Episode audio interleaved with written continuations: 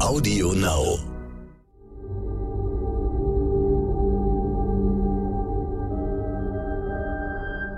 Es ist Dienstag, der 22. März. Hallo und herzlich willkommen zum Stern-Podcast Ukraine, die Lage. Mit Carlo Massala, dem Politikprofessor und Militärexperten von der Bundeswehr-Universität München und mit mir, Stefan Schmitz, aus dem Hauptstadtbüro von Stern und Kapital. Reden wollen wir über den Krieg in der Ukraine. Da hat Präsident Zelensky erklärt, dass über das Ergebnis von Verhandlungen mit Russland ein Referendum entscheiden soll. Herr Massala, ist das auch ein Weg, um schmerzliche Zugeständnisse zu legitimieren?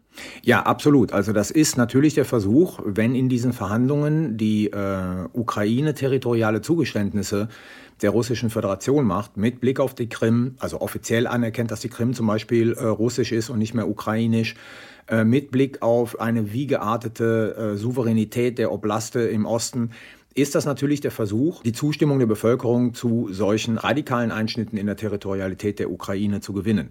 Es birgt aber natürlich auch ein enormes Risiko, weil nach diesem Krieg kann man jetzt nicht äh, a priori davon ausgehen, dass die ukrainische Bevölkerung, die ja halt sozusagen im Widerstand sich befindet, mehrheitlich, solchen harten Einschnitten zustimmen wird. Also von daher, es ist ein bisschen sozusagen, äh, wie Peter Handke gesagt hat, der Ritt über den Bodensee, äh, bei dem man auch sehr schnell einbrechen kann. Andererseits fragt man sich, was Zelensky denn bleibt von seinen Positionen, von seinen Maximalpositionen, die er immer geäußert hat, irgendwann wieder runterkommen muss angesichts der tatsächlichen Lage. Und da scheint das doch eine Option zu sein, einen Ausweg zu finden und Bewegung in die festgefahrene Situation zu bringen. Ja, es ist absolut richtig, aber man darf halt das Risiko, das dabei existiert, nicht außer Acht lassen, dass eine Mehrheit der Bevölkerung ähm, die Zugeständnisse von Zelensky ablehnen wird in dem Referendum. Es ist der Versuch, eine größtmöglichste Legitimität eines möglichen Friedensschlusses herzustellen, indem man sagt, die Bevölkerung der Ukraine selber soll darüber entscheiden, ob das, was Zelensky und sein Team da verhandeln und möglicherweise das Übereinkommen, das man mit Russland schließen wird, ob das legitim aus einer ukrainischen Perspektive ist. Ist es denn ein realistisches Szenario, dass äh, eine Waffenstillstandsvereinbarung geschlossen wird, der Krieg wird eingestellt, die Kämpfe hören auf, anschließend findet ein Referendum statt und wenn es dort ein negatives Ergebnis gibt, äh, dann greift man wieder zu den Waffen. Das scheint mir doch sehr theoretisch.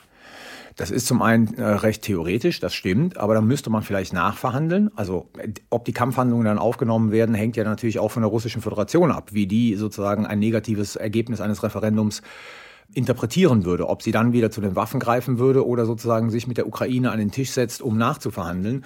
Und natürlich, was man nicht verkennen darf, momentan ist es schwer vorstellbar, in diesem Land ein Referendum abzuhalten. Also normalerweise sind sie ja registriert in ihrer Stadt, in ihrem Dorf. Jetzt gibt es 3,5 Millionen Ukrainer, die bereits im Ausland sind. Es gibt ähm, Millionen von Binnenflüchtlingen. Also logistisch wird das äh, eine Herausforderung, ein solches Referendum in der Ukraine zu organisieren. Vor dem NATO-Gipfel in dieser Woche in Brüssel hat sich ja der US-Präsident Joe Biden mit seinen wichtigsten europäischen Verbündeten beraten, mit Scholz, mit Macron, mit Boris Johnson wohl auch. Äh, da ging es ausdrücklich auch um die Verhandlungen über einen Waffenstillstand. Kann es sein, dass das in dieser Woche schneller geht, als alle erwarten und dass wir vielleicht innerhalb von wenigen Tagen eine Vereinbarung haben, die zumindest kurzfristig zum Ende der Kämpfe führt? Das kann ich nicht beurteilen. Ich glaube, die Einflussmöglichkeiten, die die NATO-Staaten haben, sind da, aber sie sind auch insofern begrenzt, als dass man jetzt nicht die Ukraine darauf drängen kann, einem aus ukrainischer Perspektive zu negativen Friedensschluss zuzustimmen. Also von daher bin ich mir nicht so sicher, ob hier wirklich viel Handlungsspielraum für die NATO-Staaten besteht, weil auf der anderen Seite, wenn die Ukraine sich solchen Forderungen nach einem schnellen Waffenstillstand verschließen sollte, wird man ja nicht aufhören, die militärische, politische und ökonomische Unterstützung der Ukraine einzustellen. Das würde ja für die Öffentlichkeit sehr signalisieren, wie sehr man dann die Ukraine eigentlich nur für seine eigenen Bedürfnisse instrumentalisiert hat und nicht sozusagen wirklich hinter diesem Kampf der Ukraine steht. Also von daher glaube ich, ähm, ja, es wird Druck auf Zelensky geben, aber der kann nicht allzu groß sein. Man kann ihn nicht zu Sachen bewegen, die er und ähm, seine Berater nicht zugestehen wollen in Friedensverhandlungen.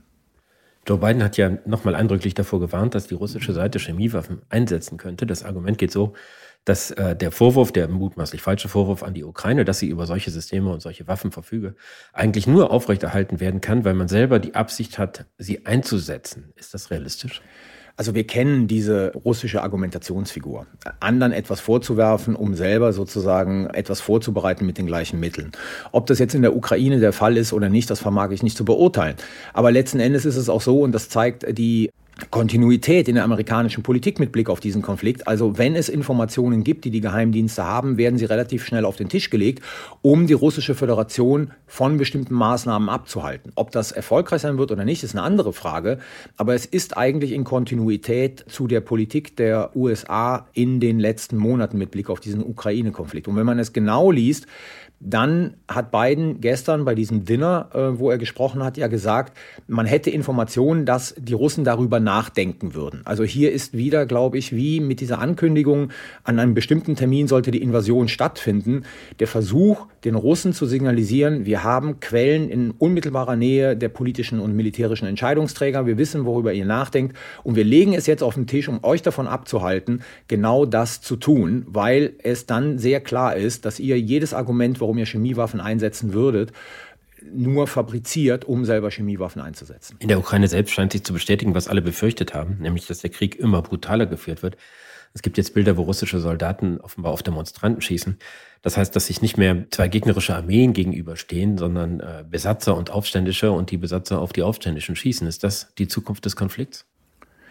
Das wird in jeder Stadt, die von der russischen Föderation erobert werden wird, der Fall sein. Also solange die Menschen, die Zivilisten diese Stadt nicht verlassen, wenn sie nicht bei den Kampfhandlungen seitens der russischen Föderation äh, umgebracht werden, und Widerstand leisten, wird Russland repressiv gegen diese Menschen vorgehen. Wir hören ja auch Berichte von personalisierten Listen von Oppositionellen, also oppositionellen Ukrainern mit Blick auf diese russische Invasion, deren man jetzt versucht habhaft zu werden, um sie dann abzuurteilen. Wir haben Stellenausschreibungen, glaube ich, an einer Stelle gesehen über Volksgerichte, wo man jetzt Richter sucht, die sich äh, im Prinzip für Russland dort in diesen Städten als Richter einsetzen lassen, um genau diese Oppositionellen, diese Widerstandskämpfer abzuurteilen verurteilen.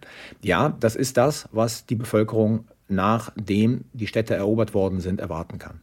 Der Krieg wird ja auf ganz verschiedenen Ebenen geführt. Es gibt eben nicht nur diese bürgerkriegsartigen Szenen, sondern es gab auch Berichte über den Einsatz von hochmodernen Hyperschallwaffen durch die Russen, die kein einziger NATO-Staat besitzt und die äh, für viel Unruhe und viel für große Schlagzeilen gesorgt haben. Nun gibt es Videos, die daran Zweifel wecken und äh, die den Eindruck nahelegen, dass es sich auch um Fake News handeln könnten und die Russen in Wirklichkeit gar nicht diese Waffensysteme eingesetzt haben. Wie bewerten Sie das? Das vermag ich nicht zu beurteilen. Ich kann nur sagen, dass Joe Biden gestern auf diesem Dinner, also über das wir gerade eben gesprochen haben, wo er den Einsatz von Chemiewaffen sozusagen erwähnt, auch bestätigt hat, dass Russland Hyperschallwaffen eingesetzt hat. Also jetzt haben wir die amerikanischen Informationen. Die Amerikaner haben lange Zeit gesagt, wir können es weder bestätigen noch verneinen. Joe Biden hat es gestern irgendwie aus amerikanischer Sicht bestätigt. Jetzt muss man sagen, ich bin ja kein Technologieexperte, aber das, was Technologieexperten sagen, ist, das sind jetzt nicht diese supermodernen Waffen, über die wir reden, die mit Mach 25 da rumfliegen, sondern das ist Mach 5 und äh, Hyperschall haben eigentlich viele Waffen, die bereits existent sind. Also von daher, es ist jetzt nicht dieser Aufreger, wie ihn die Presse und viele äh, am Anfang äh, gesehen haben, dass Russland jetzt diese Waffen einsetzt. Also da muss man so ein bisschen runterfahren. Und ob sie sie eingesetzt haben oder nicht, vermag ich nicht zu sagen. Ich kann das nicht anhand dieser Videos beurteilen. Ich stütze mich jetzt hier einfach nur darauf zu sagen, dass Biden das gestern zum ersten Mal bestätigt hat. Und ich glaube, das würde er nicht machen, wenn man sich die amerikanische Zurückhaltung in den letzten zwei Tagen anguckt, wenn es nicht Informationen geben würde, dass Russland diese Waffen wirklich eingesetzt hat. Ganz unabhängig davon, welche Waffen die Russen nun eingesetzt haben, scheint es ja so zu sein, dass sie nicht mehr alleine darauf setzen, es mit militärischen Mitteln zu lösen oder mit rein militärischen Mitteln. Äh, es gibt Meldungen, dass die Landwirtschaft massiv behindert wird. Natürlich ist der Versuch, äh, die Häfen der Ukraine im Schwarzen Meer abzuschneiden, auch ein Versuch, die Wirtschaft lahmzulegen, den Export von Waren zu verhindern. Wird da Not und Elend, der Mangel auch außerhalb der belagerten Städte zu einem Mittel dieses Krieges, zu einer Waffe in diesem Krieg? Ja, natürlich, klar. Also es ist, es ist mittlerweile, auch wenn man das noch in Anführungszeichen setzen muss und die historische Analogie nicht so ganz stimmt, es ist ein Vernichtungskrieg, der da in einigen Teilen der Ukraine betrieben wird. Und letzten Endes ist es ja auch so, mit der Vernichtung der Landwirtschaft, ähm, Russland und die Ukraine zusammen, glaube ich, äh, sind für 30 Prozent aller Weizenexporte in der Welt zuständig, wenn ich das richtig in Erinnerung habe. Die UN erwartet ernsthafte Krisen in Ländern in Afrika und anderswo aufgrund der fehlenden Weizenimporte durch die Ukraine und die russische Föderation. Also hier ist die Auswirkung des Krieges eine, die einen globalen Maßstab mittlerweile hat. Schon vor Tagen haben Sie Clausewitz Wort vom Nebel des Krieges zitiert, dass alles immer undurchsichtiger und immer undurchschaubarer wird. Nun ist es so, dass die letzten unabhängigen Berichterstatter die Ukraine verlassen, dass die Pressefreiheit, die Meinungsvielfalt auf allen Seiten eingeschränkt wird. In der Ukraine werden Fernsehsender zusammengelegt. In Russland ist es ohnehin so, dass man sich mehr oder weniger abschottet von allen fremden Informationen, die nicht zur Linie des Regimes passen. Wie gut können wir noch erkennen, was tatsächlich in der Ukraine geschieht? Ich sag mal so, es wird immer schwieriger. Also es wird immer schwieriger, ein klares Bild über den militärischen Verlauf in diesem Konflikt zu haben. Über den politischen Verlauf ohnehin, weil es dringt relativ wenig nach außen, was die Verhandlungen anbetrifft.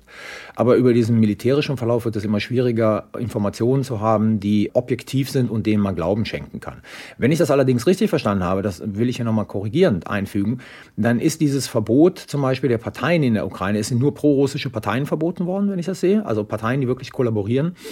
Äh, mit der Russischen Föderation. Und ähm, ich glaube, also das ist eine Information, die ich habe, die würde ich gerne bestätigt wissen, dass dieses Verbot äh, oder diese Zusammenlegung sehr stark äh, Social-Media-Plattformen betrifft. Also es ist nicht jetzt diese Gleichschaltung, die man in der Ukraine betreibt, wenn ich das richtig sehe. Aber ich will das nicht verharmlosen, weil dazu fehlen mir die Informationen. Nur um auf Ihren Ausgangspunkt zurückzukommen. Der Nebel des Krieges wird immer dichter für diejenigen, die diesen Krieg von außen betrachten. Und natürlich, das sieht man in der Russischen Föderation auch, durch jetzt dieses äh, Verbot von Facebook und Instagram, ähm, das russische System nimmt immer stärker totalitäre Züge an. Also es war schon immer autokratisch, jetzt nimmt es immer stärker totalitäre Züge an und die russische Staatsführung ist darum bemüht, sozusagen das alleinige Hochheit über das Narrativ, wie dieser Krieg verläuft, wie Russlands Stellung in der Welt ist, äh, gegenüber seiner eigenen Bevölkerung zu haben. Sehen wir da eine Teilung der Welt, eine Teilung der Ökosysteme in, in Ost und West, wo unterschiedliche Geschichten erzählt und geglaubt werden?